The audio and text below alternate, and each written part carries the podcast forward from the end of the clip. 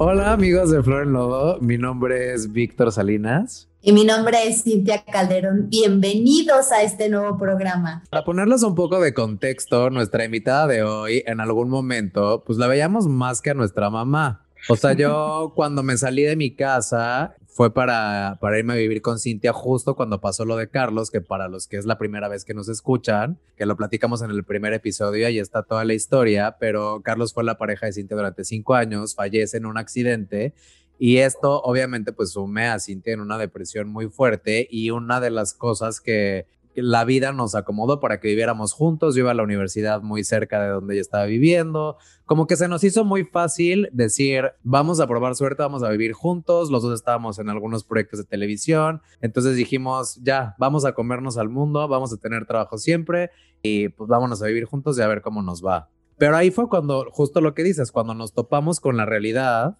mantener un departamento los dos solos con una entrada económica que evidentemente no teníamos porque a veces, o sea, a veces nos iba bien, a veces nos iba mal y de repente no teníamos nada en el refrigerador más que Nada.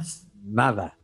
Y eh, de pronto nos llega, nos llega por una amiga, por Coco, que si nos escuchas, te mandamos muchos besos y te queremos, nos presenta a nuestra invitada del día de hoy, que ella lleva dedicándose a la planeación de eventos más de 30 años. Es, es como de las pioneras en la organización de eventos para niños en México. Entonces, todos estos pues de papas y de algodones y de quesadillas y de todo que ven en las fiestas, ella fue de las primeras en hacerlo junto con su hermana. Ahorita ya, está nada más al frente de Mr. Pingos Fiestas, se llama la empresa. Y bueno, desde hace algunos años también ya como que formó la parte de planeación de eventos, porque pues, obviamente empezó con la parte de niños, pero de repente ya estaba planeando cumpleaños de empezar, empresarios, bodas y cada vez cosas más chonchas. Nosotros trabajando con ella, bueno, fuimos a casas de quien ustedes digan. Entonces, a eso es a lo que nos dedicábamos. Íbamos a fiestas de niños, a animar, ¿no? A ponerles juegos, a jugar con ellos, a cuidarlos, a hacer, o sea, y ahí estuvimos, pues, varios años de nuestra adolescencia. Bienvenida ya. Bienvenida, Janine. Bueno, me presento primero que nada, mi Cintia, Víctor, muchísimas gracias por la invitación. Este, Bueno, mi nombre es Janine Sánchez Aldana y es un placer estar hoy con ustedes. Gracias, de nuevo, gracias y ojalá podamos llegar a, a oídos que, que nos necesiten, que necesiten escucharnos en todos aspectos porque hay mucho aprendizaje en la vida de todo tipo y hoy vamos a platicar pues de lo que ustedes me decían, pues de tantas cosas que creo que a mucha gente le puede ayudar en estos momentos que estamos pasando. O la curva de aprendizaje arriba, abajo, arriba, abajo es enorme. Y pues hoy, a, a lo que ustedes me digan, estoy dispuesta feliz compartir con ustedes, con la gente que nos escucha. Gracias, Cintia, gracias, Víctor. Como bien dices, aquí estoy a sus órdenes. Gracias, gracias a ti por darnos el tiempo y gracias por ser una gran maestra también para nosotros en muchos sentidos y por abrirnos tu casa, por abrirnos tu familia, tu negocio, por hacernos parte de tu vida. Les digo que en algún momento pues llegábamos a ver a Janine más que a nuestra familia porque todos los fines de semana estábamos ahí con ella. Exactamente, y en especial ustedes dos eran como mis hijos, o sea, eran como mis hijos, ¿cuántos años? Yo creo que como 10 años, a lo mejor Cinti un poquito menos, pero fueron muchísimos años donde no nada más trabajas, sino ya haces una familia, eh, digo, alcance, yo no tengo hijos y obviamente eso hace que mis niños, mis pingos fueran como mis hijos y obviamente haces batch con muchos y ustedes dos fueron muy especiales en mi vida y desde ahí pues empiezan pérdidas ahí. Y tú en la nuestra, o sea, para que, para que me entiendan, o sea, mi mamá le hablaba a Janine para ver en dónde estaba, porque obviamente después de, o sea, fue una época, fue la época en la que yo estaba en la fiesta. Entonces, obviamente, después de las fiestas de niños, me iba a las fiestas de grandes y ya yo aparecía hasta el día siguiente. Entonces, mi mamá le hablaba por teléfono para ver en dónde, para ver en dónde estaba, para ver a qué hora había terminado. Ay, O llegabas mamás. en vivo, o llegabas en vivo a las fiestas. O Y en de a tu la- fiesta a las fiestas de niños. Y yo, ¿cómo? O sea, ¿Cuántas veces? Ay, no, bueno. ¿Qué tal? ¿Qué tal? Pero justo ahorita qué bueno que lo dices, porque al estar hablando de, de cómo has vivido tu vida en duelos, pues mucha gente, muchos, eh, adolescentes llegan contigo, están bastantes años y después, como tú dices, algunos se convierten en familia en tus hijos y de repente, o sea, de un día para otro, sus caminos cambian y tienes que dejarlos ir. Exactamente, exactamente, porque algún día, pues no nada más es vengan a trabajar y hagan lo mejor y den lo mejor a los niños, a los papás, sino también de alguna forma llegan muy chavitos, desde los 18 años, eh, algunas veces llegaron hasta más chiquitos, y son parte de la formación, o sea, ustedes y todos los que han venido, e incluso muchas veces consejos hacia los propios papás, ¿no? Que como tú dices, ¿dónde están? O llegaban enojados algunos otros con los papás, y se va haciendo eso, parte de formación laboral, parte de formación educativa, y empiezan, empiezan aquí con un compromiso a no hacer, o sea, realmente un trabajo, o sea, eventual, como bien se dice, pero es un trabajo, todo hecho y derecho, y sea así con todos los niños. ¿Y cómo vives esas despedidas? O sea, de pronto, porque nosotros, o sea, en mi caso, pues nos vamos a otras ciudades o empiezas con otros trabajos, empiezas, pero tú sigues en el, o sea, en el mismo, en el mismo lugar me refiero a en el mismo negocio, con viendo a la, a la misma gente. Entonces yo creo que se debe de sentir diferente, ¿no? Fíjate que es muy fuerte y les voy a confesar algo. Que obviamente, pues hay gente que viene y pues ya se vaya, a lo mejor no la resientes tanto, ¿no? Pero definitivamente ya sabes que es algo esporádico, pero así como ustedes, varios más que han durado años, es especial porque de pronto, pues ya a lo mejor, como te dices, te vas fuera o ya encontraron un trabajo, pues después de que terminaron carreras o ya están empezando a trabajar y de pronto es, pues ya empiezas a dejar, pues empiezan a dejar de venir a los eventos y de pronto es, pues ya encontré trabajo y a lo mejor ni siquiera hay una despedida como tal, ni siquiera hay un, como no es una carta de renuncia y vamos a hacer una despedida, es, pues ya no regreso. Y en la mayoría de los casos es así y sí es fuerte, sí es doloroso, pero como en esta parte te vas acostumbrando, porque pues ya sabes que, es momentáneo, entonces lo he manejado en la parte de, yo sé, seguimos en contacto, te siguen su vida y es la parte mientras están ayudándose para sus estudios o para irse fuera. Yo sé que es momentáneo y ya desde ese momento yo ya tengo claro mental y espiritualmente en el corazón son momentos prestados. Y como todo, ¿no? Como todo, son momentos prestados. Y así es como lo tengo ya manejado. A lo mejor al principio sí me dolió mucho. Ya ahorita a lo mejor ya manejo esos apegos en la cuestión de la empresa. Ya lo tengo manejado. ¿cómo te fue en esta pandemia con la empresa? Porque finalmente es una empresa de eventos y bueno, esta pandemia nos pegó durísimo a ese tipo de, de negocios. Pues miren, si hablamos en la parte de la pandemia, yo creo que uno de los sectores más afectados fue esta de los eventos, porque lo primero que la gente quiere en la vida es festejar, pero al, al esta pandemia ser contagiosa, pues lo primero que suspenden es las fiestas donde la gente se esté juntando. Entonces, pues miren, inicialmente, pues no sabes, no sabías cuánto tiempo iba a ser.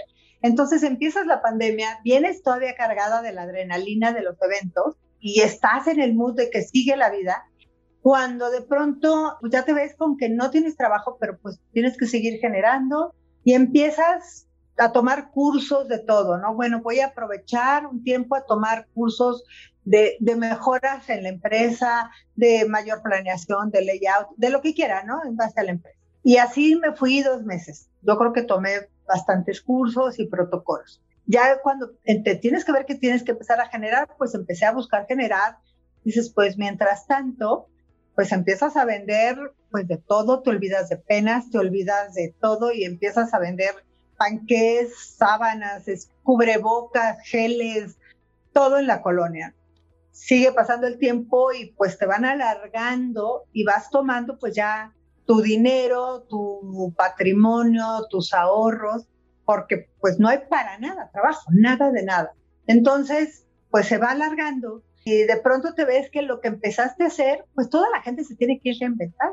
Entonces llega el momento en que lo que empezaste a hacer ya lo está haciendo todo el mundo, hombres y mujeres, porque lo estamos haciendo. Y sigue pasando el tiempo y ya no eres la única que vende, pues a lo mejor los panques de tal y ya 20 están vendiendo. Pues empieza un factor de preocupación porque obviamente los gastos pues siguen en cuestiones tarjetas, en cuestiones pues, créditos, lo que quieras, empiezas a tomar tu patrimonio. Eh, estaba muy optimista, inicialmente muy optimista, y a la mitad, pues sí, como por agosto, cuando todavía te siguen alargando y dices, esto no va a mejorar, y viene la época fuerte, viene la época padre, que es octubre, noviembre y diciembre, y sabes que tampoco vas a tener el trabajo. Entonces, sí empiezas a caer en una, pues, tristeza. Bueno, yo, yo hablo lo personal, empecé a caer en una tristeza, empecé a caer en una depresión, porque, pues, volteas a ver y dices, me tengo que reinventar, cuando todo mundo se está reinventando y en qué me reinvento y ahora qué, cuando empiezas a oír despidos por todos lados y obviamente ya no estás en una edad donde digas, ah, pues voy a ir y voy a hacer cualquier cosa.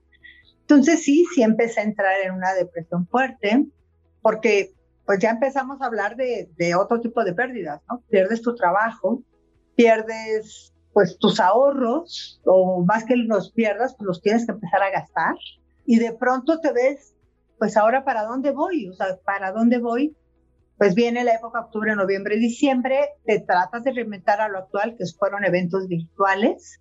Esos eventos virtuales fue muy padre y sigue siendo muy padre, muy divertido porque pues te vas acostumbrando los niños y los adultos a lo que estamos haciendo ahorita, ¿no? Que es virtual y empiezas primero con los Zooms con las amigas o las pláticas con las amigas en forma virtual y cuando empiezas a hacer los eventos con los clientes, todo el mundo está en su casa y de alguna manera quiere divertirse. Entonces, de repente tienes un foro virtual de 100 personas que se van pasando las pantallas y pues metes por medio de otro foro a un comediante, a un, un brindis donde cada quien tiene su kit y haces el brindis con todos. Hay las palabras del director, las palabras del presidente y ya saben todos que va a ser por, por medio virtual entonces, pues sí, sí se convierte en algo diferente, especial y divertido. Fue una vivencia muy especial el primer evento porque ves a la gente con esa actitud. Pues todos tuvimos duelos, aunque hay gente que sigue trabajando, pero perdieron libertad, ¿no? De ir y venir. Entonces, cuando ves que la gente está conectada igual que tú en lo mismo, entonces sientes una sinergia padre. Y luego cuando empiezas con los niños, y ves que los niños es en la parte infantil, los animadores, y córrele a la cocina para que vayas por eso, y córrele por tres limones a tal. Entonces, que los papás participan con ellos en forma virtual desde tu casa, pues sí fue, fue una experiencia diferente, bonita, nada que ver en la cantidad de trabajo, pero bueno, nos fuimos adaptando. Ahorita siguen habiendo eventuales y de alguna manera ya también empezaron a haber ciertos eventos presenciales pequeños, ¿no? Entonces, pues esa, en esa parte, en cuestión empresarial, así es como lo hemos ido manejando y, y adaptándonos, adaptándonos. Y en la parte familiar, emocional. Pues bueno, ahí pues sí fueron otro tipo de, de duelos antes de otra cosa, primero que nada, sí, la pandemia también me trajo muchas cosas maravillosas antes de, me vino mucha reflexión, o sea, como que entré en una reflexión de qué quiero, qué soy, a dónde voy, qué necesidades realmente tengo, qué, qué otras realmente no las tengo, qué amistades realmente estás por, por estar, como, entonces es el grupo de la primaria, pues ahí voy a estar, o es el grupo de tal, y cuando, pues realmente tú sabes y vas, va pasando el tiempo y tu corazón sabe a qué personas vas a seleccionar. En la cuestión, bueno, yo estoy casada, en cuestión con mi esposo me unió mucho, aun cuando pues íbamos y veníamos en pareja, este, porque bueno, nosotros no tenemos hijos y siempre hemos sido como novios, vamos y venimos. Ahora empezar a conocernos, estar en la casa los dos todo el tiempo y para gran y satisfactoria sorpresa, pues fue algo muy padre, muy bonito, no, o sea, de repente sí es, exprime tantito, ahorita no, y cocinas todo el día y lavas trastes todo el día, pero gracias a Dios me ayuda mucho. Bueno, pues hoy en día pues ya es una cuestión de género igual. Nos ayudamos mucho, los dos cocinamos, los dos eh, hacemos todo. Y sí hubo mucha unión, puedo decir que, que más unión. Eso me trajo mucha satisfacción eh, con mis hermanas, con mi familia pues directa, gocé mucho a mis hermanas, a mis sobrinos, algunos, a, a mi mamá, hasta que vino pues una parte fuerte, ¿no? Que ya para cerrar con, con broche de con broche negro el en enero pues nos da COVID a cuatro partes de la familia, cuatro integrantes, perdón, que fue a mi mamá, que le dio COVID con neumonía, a mi sobrino de 32 años, igual COVID con neumonía también muy grave, mi cuñado también, eh, y, y, me da COVID a mí, a mí, bueno, gracias a Dios no me dio con neumonía, pero sí fue, les puedo decir que la cosa más espantosa que hayamos visto.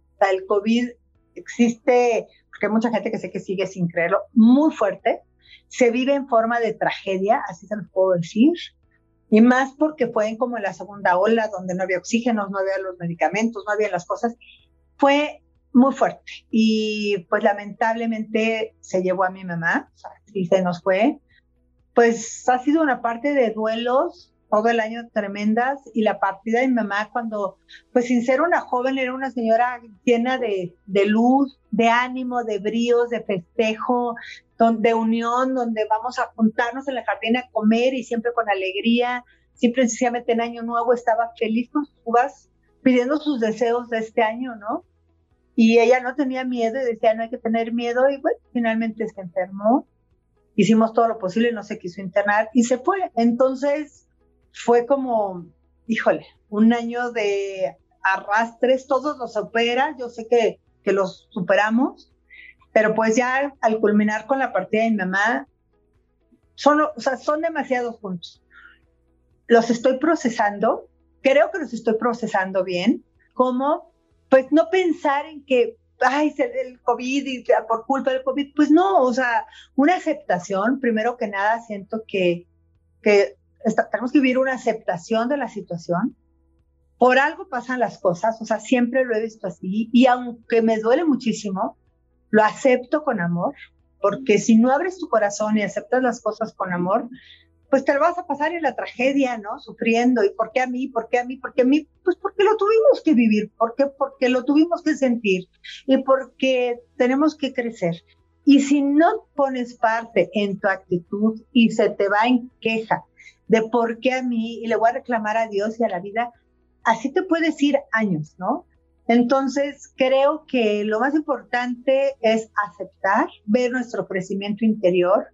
Claro que es muy doloroso y muy feo, pero algo bueno tiene que salir de todo esto. Algo bueno siempre es ver para adelante, o sea, no por qué, sino para qué lo estoy viviendo, me está pasando y pues bueno, o sea, tengo tengo mucho más por vivir. Esto sí cambió radicalmente mis planes a futuro cosa para bien, porque a lo mejor yo pues decía mi mamá y mis hermanas y aquí, a lo mejor ahorita tengo otra, otra visibilidad completamente a futuro de pues irme fuera de la Ciudad de México ya, o sea, a una vida más en paz, a cambiar mis planes, mi perspectiva, sabiendo que tuve una unión, sabiendo que, que tuve una mamá maravillosa y, y se fue bien, o sea, dentro de, pues un COVID no fue una enfermedad larguísima o que ella se viera mal o pues me quedé económicamente y en trabajo atorada, pero pues tiene que venir algo más. Entonces tengo que cambiar mi giro mental, a decir, voy por algo más positivo y,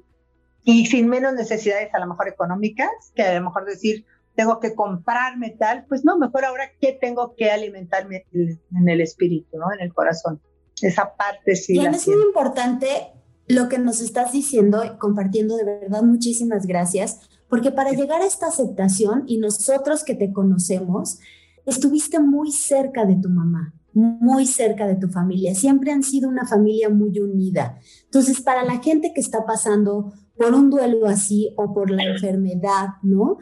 Es de verdad el revalor, revalorar a la familia, porque creo que parte de tu tranquilidad es por lo cerca que estuviste siempre de tu familia, ¿cierto?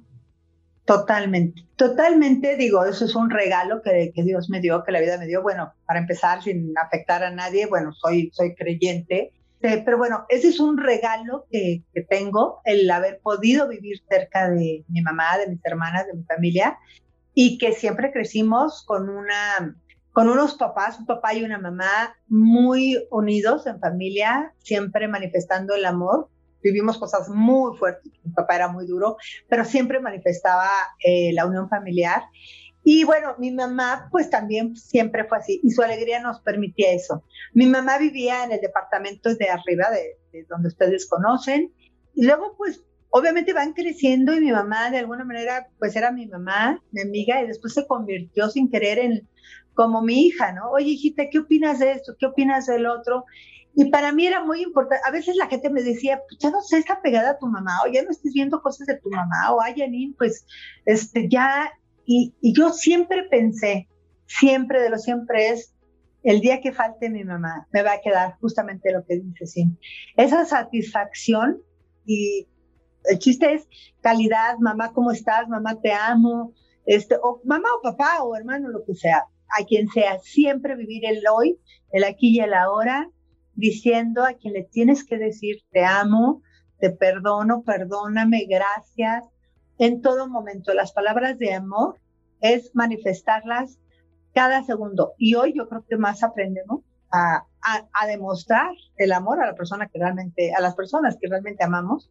Creo que es muy importante. Y definitivamente me ayudó mucho esa cercanía esa cercanía espiritual y ese perdón, porque yo creo que todos tenemos en algún momento que perdonar a nuestro papá o nuestra mamá de algo y ellos a nosotros, ¿eh? Y ellos a nosotros ya cuando tenemos uso de razón, no, no, cuando eres un bebé. Entonces, esa parte del perdón, porque a lo mejor, ¿qué tal que hay alguien que no se lleva con su mamá o su papá porque de plano son muy diferentes? Y es válido, y no es que seas mala hija, pero eso no quiere decir vivir en el no perdón o en el enojo o en la reclamación. Llega un momento que eres responsable de tus sentimientos y si no tomas responsabilidad de decir, a ver, quiero vivir en paz, perdono a, mi hermana o a mi hermano, a quien tenga que perdonar, a la vida, a Dios, y me, la verdad me hago la vida más ligera y me quito equipajes y me quito maletas y me quito cargas y doy gracias al, en mi caso, a Dios, al universo, a la energía, gracias por lo que tengo y por lo que, lo que me tocó vivir o, o yo misma me generé vivir sea, tú vives fuera, tú te generaste irte a vivir allá, feliz, sin donde estás, tú generaste vivir. Entonces yo creo que, que tenemos que hacernos responsables y nadie más tiene una responsabilidad sobre nosotros. Nuestro barco lo llevamos nosotros, nuestro timón, y sí siento que hay que, yo sé que se dice fácil, pero no, no es tan fácil. Pero sí es actitud y decisión, porque también es decisión. Decido perdonar ya que lo, lo, sientas inmediatamente, a lo mejor va a llevar un ratito, pero por lo menos decide, o sea, decido ir al cine o no, voy a actuar, voy a tomar el coche, el taxi para ir al cine. Entonces, digo, los sentimientos es diferente que trabajarlos, pero, pero sí se puede, o sea, yo creo que sí y te ayuda mucho, o sea, hay que hacernos la vida ligera. Esto en este acto de perdón, Jan, gracias. No, no es una vez que damos el perdón, o sea, que nos liberamos con el perdón, sino es un acto constante. A veces no, la gente dice, es que yo ya lo perdoné y sí, seguimos cargando esto todos los días. Entonces, lo que dijiste es muy importante. El, el perdón es un acto constante que tenemos que dar diario para recordarnos a nosotros que de verdad no pasó nada, justo para liberarnos y para vivir más livianos. Lo dijiste muy bien. Claro, porque si sumamos las cosas que nos pasan y nos sentamos a decir es que por qué y por qué todo a mí porque, pues bueno, o sea, simple y sencillamente, pues, pues esto es la parte de mi vida, ¿no? O sea, si yo hago un recuento, pues en, en seis meses antes de esto, dos años antes, se murieron tres de las personas más importantes de mi vida. Entonces yo creo que es reflexionar. Hay mucha reflexión y hay que elegir. Y elegimos el camino sinuoso o el camino recto. Y dentro de eso, pues tienes que vivir el camino y el proceso. Estamos viviendo todos, o sea, todos lo estamos viviendo. Creo que, que quitarnos la queja también, la queja de encima, es muy importante. El me hicieron, y por qué no, pues hizo. O sea, ¿por qué necesariamente alguien me hizo? La vida me hizo, Dios me hizo, ¿no? Pues pasó, hay que quitarnos la etiqueta de, personal, de que porque a mí, y porque yo, y porque me lo hicieron. Y creo que vivimos con todos los duelos, mm, que son fuertísimos. O sea, nos lo, aprendemos a vivir con ellos, lo vamos sintiendo. Tu primer gran duelo fue eh, con tu hermano, ¿verdad? Mi primer duelo fuerte en su momento fue mi papá y yo lo presentí, o sea, yo ese año lo presentí. Sentí que, Eh, tenía 71 años, o sea, no era nada grande, pero yo sentí que, que no sé, que a lo mejor ya no le quedaba mucho y ese año me dediqué a gozarlo mucho, mucho y acercarme a él, porque había una barrera muy fuerte, pero él era tan, tan fuerte. Y antes de que falleciera él, yo trabajé esa barrera con mi papá por medio de una psicóloga, lo decidí trabajar antes para acercarme a él de manera mm, pues más sustanciosa, porque podía estar con él todos los días, pero el chiste era de corazón a corazón. Y yo poder eh, vencerlo, y así fue. Lo trabajé, logré vencerlo, sufrí espantosamente, pero pues bueno, ahí está todavía mi mamá, ahí estaban mis hermanos. Después de mi papá, a los dos años fallece mi hermano, que lo atropellaron, fue algo espantosísimo porque aparte éramos joven, él tenía en ese momento 41 años, al mes de que fallece, fallece mi abuelita, y es que éramos muy cercanas porque mi mamá era hija única, entonces mi abuelita era nuestra segunda mamá. Entonces fue al mes de mi hermano, y bueno, de ahí ya vinieron otros sucesos también, ya, de otro hermano ya vinieron sucesos muy cercanos. Pero ya después de unos años, hace un año fue que, no, hace dos años fue que viví otros dos, tres duelos muy fuertes, y bueno, este ya, ya remató ya remató por completo. Porque aparte fue el año de los duelos, ¿no? En todos aspectos. Y ya cerramos con ese broche. Cuando se va mi mamá, dices, pues ya, ya. No pierdes ilusión de la vida, no, no perdí sentido de la vida, pero sí como, ¿qué más me puede importar? ¿Qué más me puede doler tanto ahorita? Después de... Hablaste de una depresión, Jan. ¿Te ayudaste médicamente con algo para todos los que nos están escuchando que no han pedido ayuda? Mira, sí, definitivamente me ayudé.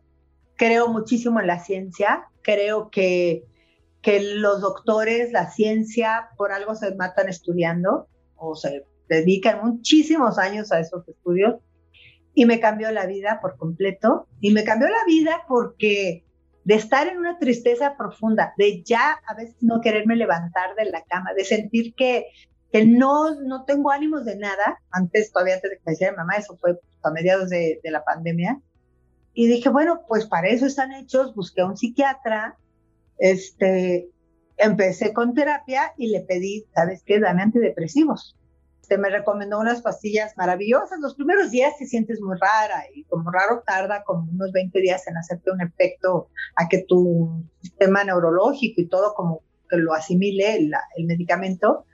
Y bueno, o sea, digo, ¿qué necesidad de haber sufrido? O yo sé que mucha gente no cree o, prefiere no, pues que no me quiero meter este, pastillas, pero es que en realidad, o sea, vivir infeliz o vivir triste o vivir mal o sea, ¿qué necesidad? ¿Qué necesidad cuando puedes vivir con tus mismas tristezas? Nadie te quita sentimientos, con tus mismas tristezas, pero poder vivir, poder llevar la vida y enfrentarla, la recomiendo muchísimo, ¿sabes?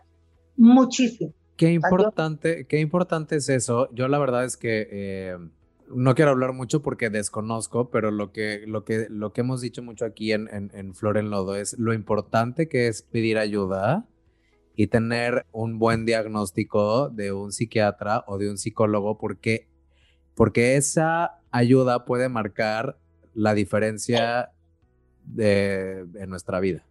Totalmente, totalmente. Siempre hay que pedir ayuda.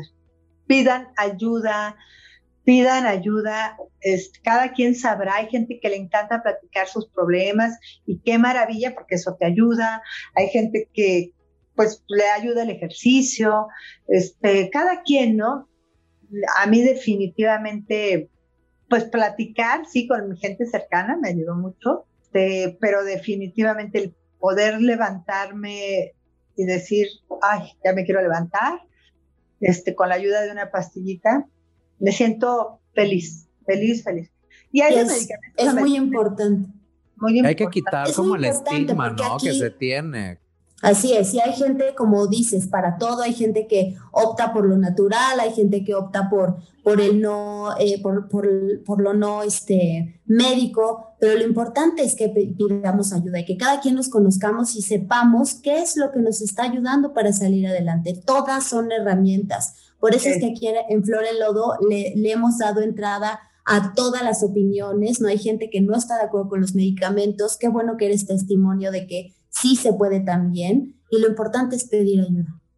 Claro, y lo, lo, natural también, maravilloso, o sea, me ayuda mucho con, con este aromaterapia también, me ayuda mucho también con test, por supuesto, los test que, tienen todas las plantitas, o sea, todo, y hay homeopatía, pero pues cuando ya caes en una depresión clínica, que también hay que identificar, estoy triste una semana, ¿por qué lo reflexionas? Oye, pues se fue vivir tu, no sé, tu hermana afuera, pues estoy triste. O sea, hay que identificar y ya es de mucho tiempo, ¿no? ¿Por qué creo yo los medicamentos también? Porque si a ti te da una infección y te pones grave, pues a fuerza te van a tener que poner antibióticos o vas a tener que ir a un hospital y te tienen que medicar.